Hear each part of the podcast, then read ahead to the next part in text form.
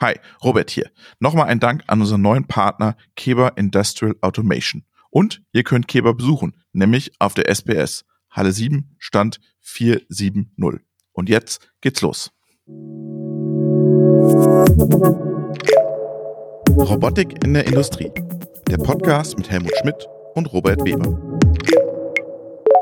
Hallo, liebe Zuhörerinnen und Zuhörer, willkommen zu einer neuen Folge unseres Podcastes Robotik in der Industrie.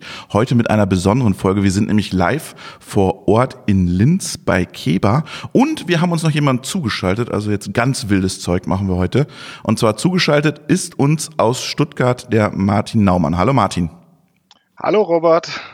Und mir gegenüber sitzt der Michael Gastnauer. Hallo Michael. Hallo Robert. Viel gehörter Gast im Robotik in der Industrie Podcast. Oh. Ja, dreimal schon, glaube ich, dabei jetzt. Und drittes Mal. Ja, drittes Mal. Genau. Und wir wollen aber heute gar nicht so viel über Keber sprechen, sondern wir wollen über Dragonbot sprechen. Martin, ähm, bevor es losgeht, stell dich doch ganz kurz in zwei, drei Sätzen vor. Bitte nicht bei der Grundschule starten, sondern was machst du heute beruflich? Ja. Wir hatten schon mal jemanden, der hat dann angefangen, ich bin dann zum Gymnasium gegangen und so. Also fang bitte sofort an, was machst du jetzt? Vielleicht die Station davor und wie bist du zur Robotik gekommen? Jo, also ich bin einer der Gründer und Geschäftsführer von Drag Bot. Das Unternehmen gegründet habe ich während meiner Tätigkeit am Fraunhofer IPA in Stuttgart, äh, wo ich lange Jahre wissenschaftlicher Mitarbeiter gewesen bin. Zur Robotik gekommen bin ich, da muss ich doch wieder äh, zur Schulzeit ausholen, oh, weil oh, Robotik oh, oh hat mich schon zur Schulzeit interessiert und deswegen habe ich mich zum Studium der Mechatronik entschlossen, bin dann am Fraunhofer IPA gelandet und letztendlich jetzt bei Keba als Teil von Dragonbot. Und Michael, sagst du auch noch ganz kurz was zu dir? Michael Gastenauer, seit 22 Jahren bei der Keba und Produktmanager für die Robotikangebote der Keber.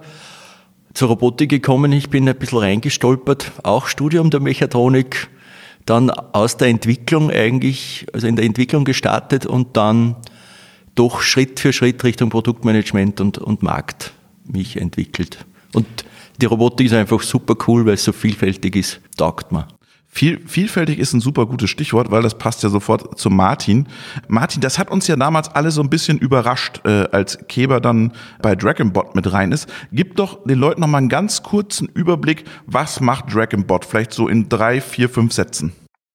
Ja, also Dragonbot äh, ist eine Lösung, die es ermöglichen soll, Industrieroboter einfach zu bedienen und einfach zu programmieren. Letztendlich mit dem Ziel, produzierende Unternehmen dazu in die Lage zu versetzen, Robotik flexibel einzusetzen und somit auch bei kleineren Stückzahlen wirtschaftlich einzusetzen. Das ist so das Ziel und die Lösung, die wir anbieten wollen. Letztendlich ist es eine Software, mit einer grafischen, intuitiven Bedienoberfläche und letztendlich Schnittstellen zu vielen Industrierobotern, die man einheitlich über Dragonbot nutzen kann. Warum brauche ich das? Wenn ich jetzt, wenn ich jetzt mir so Hallen vorstelle mit Industrieroboter, da kaufe ich mir ja nicht die, ein Fanuc, ein ABB, ein KUKA, sondern bleibe ich doch bei einer Marke treu oder ist das unrealistisch? Das ist oft so. Dann ist das Thema einheitliche Schnittstelle für viele Roboter vielleicht nicht so wichtig. Dann ist immer noch das Thema einfach ein wichtiges Thema weil eben die Robotik kommt aus der Automobilindustrie. Die Prozesse, die Technologien, die Tools äh, sind ursprünglich dafür und dementsprechend entstanden. Und das bedeutet eben einmal aufwendig programmiert und dann aber sehr lange mit sehr wenig Anpassungen äh, genutzt. Das ist ein Modell, das funktioniert bei großen Stückzahlen, aber eben nicht bei kleinen Stückzahlen, weil da viel umgestellt werden muss. Und wenn da jedes Mal ein Experte äh, kommen muss, macht es keinen Sinn. Das müssen die Mitarbeiter in der Produktion vor Ort können. Und das ist die Idee von Dragonbot. Ah, okay, und Sweet Spot sind so Unternehmen von der Größe von 500 bis 2000 oder wo seht ihr euch da? Naja, da sind wir ja schon ganz tief in der Geschäftsmodelldiskussion äh, drin. Letztendlich äh, die Nutzer von Dragonbot, die davon profitieren, das sind die Endanwender, produzierende mhm. Unternehmen äh, und deren Mitarbeiter von, ich sag mal, 50 bis äh, 2000 äh, Mitarbeiter. Eigentlich nach oben gibt's keine Grenze. Aber die Software verkaufen tun wir über Systemintegratoren und über Maschinenhersteller, die die dann als Teil ihrer Lösung verwenden, um eben diesen Endkunden ein System zu bieten, das initial funktioniert, das aber von den Kunden einfach angepasst und erweitert und verändert werden kann. Okay, jetzt lass mich nochmal kurz zu meinem Verständnis rekapitulieren. Lass uns mal einen Use Case durchspielen. Angeschaut, ich habe fünf ähm, Maschinen, die beladen werden sollen, sozusagen automatisiert. Ich habe da einen Nachi-Roboter davor stehen, äh, der im Prinzip die Beladung macht und Entladung macht. Und dann habe ich aber noch einen XY-Roboter bei der nächsten Werkzeugmaschine stehen. Und das haben mir die Integratoren gebaut. Und dann liefern die mir sozusagen mit dieser Anlage, die ich da bei ihm bestellt habe, mit der automatisierten B- und Entladung, auch dann noch die Softwareplattform dazu. Und das seid ihr dann. Genau so ist es. Du hast es verstanden, Robert. Ja, sehr gut. So blöd bin ich gar nicht. Ja? Nein, aber wie macht ihr den Integratoren klar? Löst euch von der klassischen Robotikprogrammierung, die die A, B, C, D, E's mitbringen und nutzt unser System? Ja, das ist gar nicht so einfach. Da ist durchaus ein äh, Mentalitätswandel in der Industrie auch gefragt, den es aber auch gibt. Da haben äh, die Cobots äh, sicher im großen Teil dazu beigetragen, dass es äh, diesen Mentalitätswandel gibt. Aber letztendlich der einfachste Weg, äh, wie man einen Systemintegrator dazu bringt, dass er Dragonbot einsetzt, ist, äh, wenn der Kunde des Systemintegrators nach einer einfachen Lösung verlangt. Und jetzt erklären wir nochmal, lass uns mal einen Deep Dive machen, so ein bisschen in die Technologie. Wie funktioniert es am Ende? Am Ende hat der äh, Kunde eine Bedienoberfläche auf einem mobilen Panel. Zufälligerweise ist dieses mobile Bedienpanel von der von? Firma Keba, ah, wo man jetzt so schon erste ja. Synergien erkennt. Auch über dieses Panel äh, kann er das System komplett bedienen. Das ist eine grafische Oberfläche Programmieren erfolgt per Drag and Drop, also äh, Funktionen in einen Ablauf ziehen und äh, parametrieren, das heißt zum Beispiel äh, eine Bewegung definieren. Äh, dazu gibt's Wizards, die einfach und grafisch sind, äh, um die Zwischenpunkte zu definieren, um eine Roboterbewegung zu definieren. Somit ist es einfach möglich, Programme zu erstellen und Programme anzupassen. Das ist das eine. Und das zweite ist, wenn es dann ein Programm gibt, das für eine Automatisierungslösung mit einem Roboter, für eine Roboterzelle. Dann gibt es bei uns ein sogenanntes Operator Cockpit. Das ist die zentrale Bedienoberfläche für denjenigen, der dann die Anlage bedient. Das ist ja meistens äh, auch in produzierenden Unternehmen nicht der gleiche wie derjenige, der es programmiert nee, und angepasst nicht, ja. hat. Da gibt's Instandhalter, da gibt's Techniker, die wahrscheinlich das machen und dann gibt's CNC-Techniker, oder? Ja. Auch der CNC-Programmierer. Einfach Menschen mit einem, mit einem gewissen technischen Hintergrundwissen, und dann gibt's die Bediener, äh, beziehungsweise die Werker, die ja. vor der Anlage stehen und eine ganz einfache Möglichkeit haben, die Anlage zu starten, zu stoppen, gewisse Parameter noch zu verändern, äh, aber einfach die Anlage am Laufen zu halten. Zum Beispiel auch, wenn der Roboter aus irgendwelchen Gründen mal anhält, ihn auf ganz einfache Art und Weise wieder in die Grundstellung zu verfahren, so dass es weitergehen kann, wo, wo man dann wirklich fast kein äh, Robotik-Know-how haben muss. Jetzt erklär mir nochmal, wo hängt ihr architektonisch dann? Wie ist die Architektur, die Layer sozusagen bis zur Steuerung des Roboters runter? Mhm. Also Dragonbot läuft auf einer eigenen Steuerung. Zufälligerweise auch ah, wieder ein Produkt von, von Keba. Mhm. ah, überrascht dich das, Michael? Total. Ja. ähm, auch da kann man schon wieder Synergieeffekte erkennen, weil wir jetzt hier eben eine sehr industrietaugliche, in vielen äh, industriellen Anwendungen bewährte Steuerung genutzt haben, weil wir, während wir früher einfach einen, einen PC genutzt hatten, der wenn man die Frage gestellt hat, äh, gibt es den in fünf Jahre auch noch, wir so ein bisschen ins Stottern geraten sind. Das ist jetzt das also ist immer, das ist immer. Ich habe auf der Hannover Messe mit einigen gesprochen, weil ich gesagt, ich fahre zu zu Dragonbot. Das ist immer dieses Kastel, das da stand, oder? Das ist immer dieses Kastel, das da ja? stand. Genau. Und dann haben sie genau. mal gesagt, kriegen die dieses Kastel jetzt weg? Das soll ich fragen. Ja, kriegt ihr das Kastel jetzt weg? Wir kriegen das Kastel nicht weg, weil wir sind ja keine Robotersteuerung ja. als Dragonbot. Als Keba schon, da kommen wir vielleicht später noch ein bisschen dazu und sondern haben eine Schnittstelle zu der Robotersteuerung. Aber in diesem Kastel ist jetzt nicht mehr nur Dragonbot drin, da kann auch eine SPS drin sein, ah. da kann weitere Software äh, drauf laufen, so dass man unser Kastel nicht wegbekommt, aber diese zusätzliche SPS, die man vielleicht bisher hatte, äh, die kriegt man weg, so dass man weiterhin, so dass man doch ein Kastel weniger hat, wenn man okay, hier schon von Kastel. Also ein Kastel schon mal weniger, sehr gut.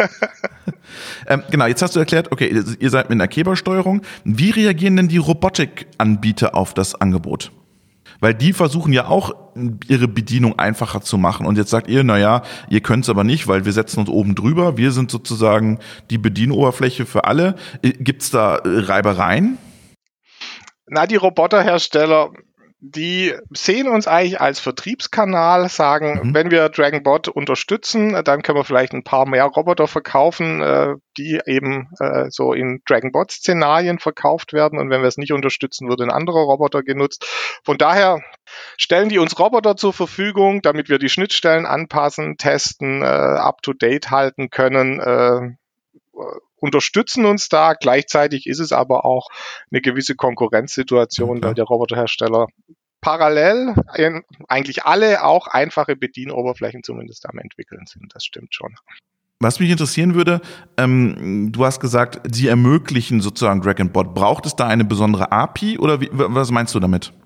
Also ja, es braucht eine API, es braucht eine Schnittstelle, über die wir mit der Robotersteuerung reden können. Das ist eine TCP-IP-Schnittstelle.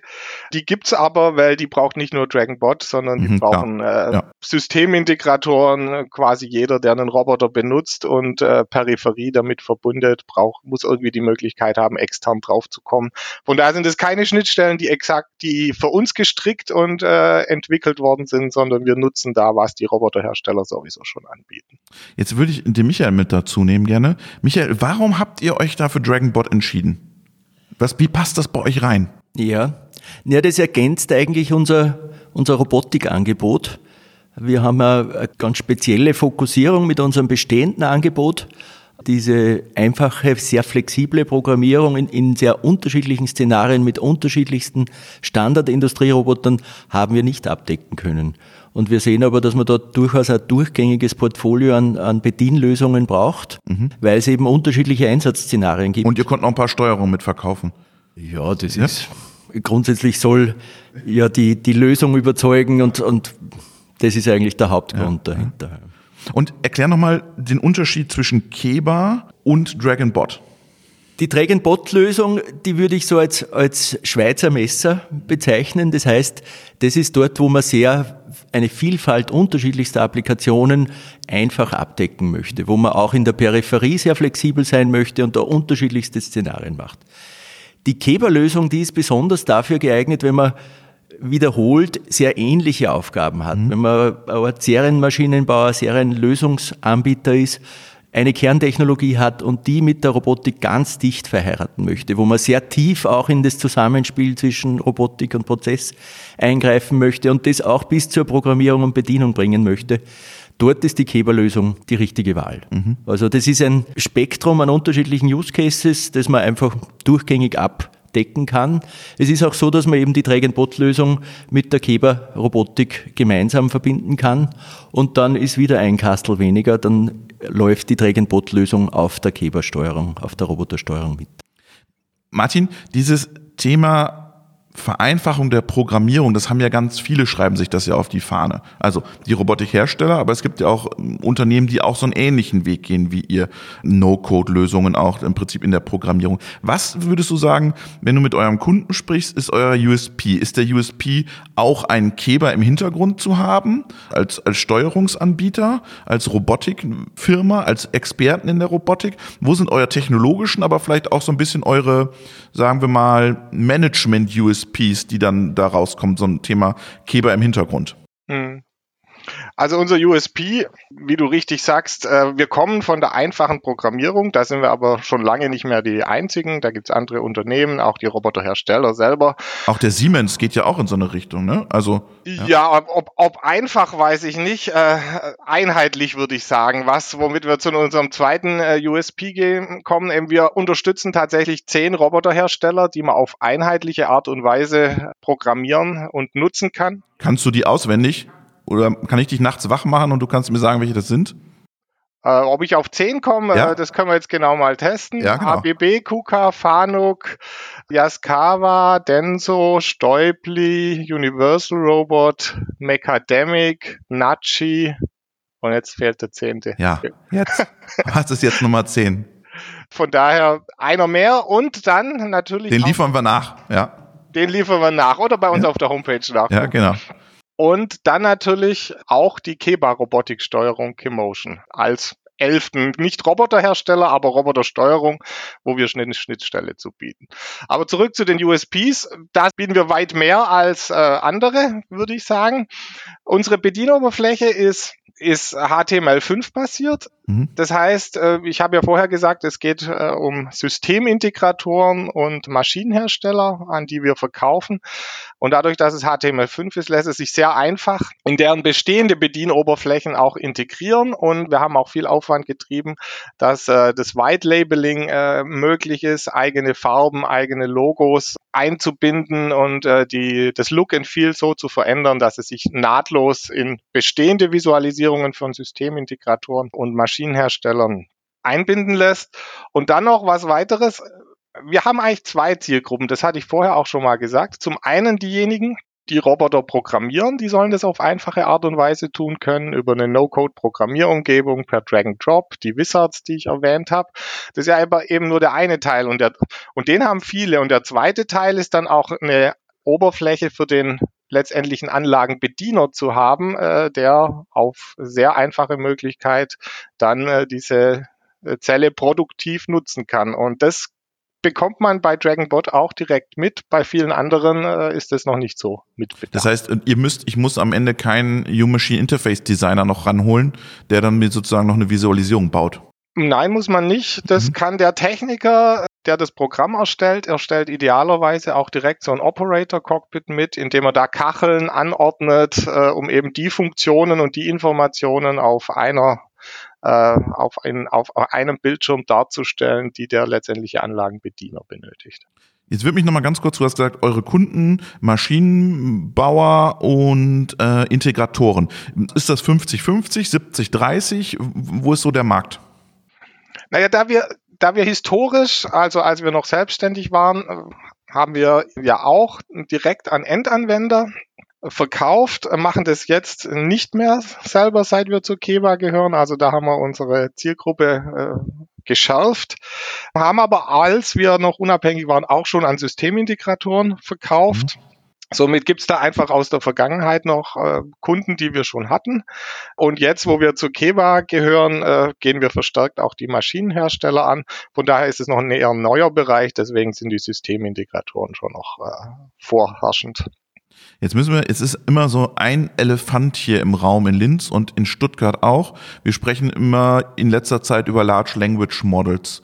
Programmierung vereinfachen, AI, mit Sprache Roboter programmieren. Wie siehst du das, Martin? Geht da eine Reise hin oder sagst du, ja, gib uns mal fünf Jahre, Industrial Grade ist das alles noch nicht, aber wir müssen uns das anschauen? Ich würde letzteres sagen. Also Industrial Grade ist das noch nicht, aber da geht definitiv die Reise hin und ähm, und dann macht ihr einen Exit oder was? Oder sagt ihr dann, da sind wir dann raus? Dann bieten wir das vielleicht auch an. Ich meine, es ist ja noch fünf Jahre Zeit und da ja. können wir ja auch Dinge tun und werden wir auch Dinge tun. Michael? Ich sehe das auch kommen, dass man viele Bedienschritte, die, die sehr standardmäßig sind, einfach Tools unterstützt, eliminiert, weil man, weil die Leute ausgehen, die das durchführen. Und AI wird eine Rolle dabei spielen, eben genau diese Programme zu optimieren, Abläufe zu optimieren, zu das zu tun, was, was man jetzt mit dem geschulten Blick macht. Und wir haben da jede Menge Schnittstellen und Möglichkeiten, das anzubinden. Das geht jetzt schon und da sehen wir positive Zukunft. Ja. Was mich noch am Ende interessieren würde, Martin, ich war vor einiger Zeit in einem Logistikzentrum. Da ging, war auch ein Bedienterminal. Dann hieß es, die Bedienterminals sind super und die Bedienung ist super, aber die Leute sprechen einfach die Sprache nicht mehr so gut die verstehen das nicht, weil schlecht qualifiziert, das ist jetzt Logistik, Picking und sowas, aber müsst ihr euch darauf einstellen, dass ihr auch Bedienoberflächen nochmal vereinfacht, nochmal einen Schritt zurückgeht, dass man sagt, wir müssen nochmal uns hinterfragen als Ingenieure, können wir es nicht noch simpler machen? Müssen wir definitiv. Also ich, ich sehe immer, wenn ich beim Kunden draußen bin und den Leuten über die Schulter schaue. Was für mich ganz äh, klar ist, äh, ist für die dann doch nicht ganz klar. Und DragonBot ist eine einfache Bedienoberfläche, aber nach wie vor nicht komplett selbsterklärend. Also man braucht eine gewisse Einführung. Der erste Schritt, den wir gemacht haben, sind ja schon diese Operator Cockpits, dass derjenige, der dann die Anlage bedient, es nochmal deutlich einfacher hat.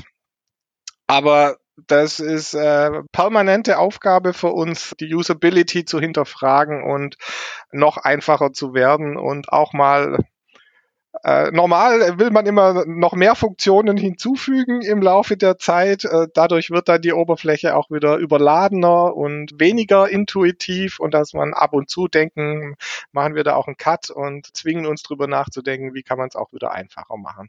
Jetzt das letzte Jahr waren wir viel damit beschäftigt, uns in äh, die Keba-Welt zu integrieren, dass unsere Software auf dem Keba-Kastel läuft, wie wir es gesagt hatten, dass wir die Keba-Bedienpanels äh, nutzen, äh, um Dragonbot anzuzeigen, wobei es auch weiterhin auf normalen Bildschirmen funktioniert und auch weiterhin über ein Tablet zum Beispiel mhm. funktioniert. Aber ihr macht den guten Preis.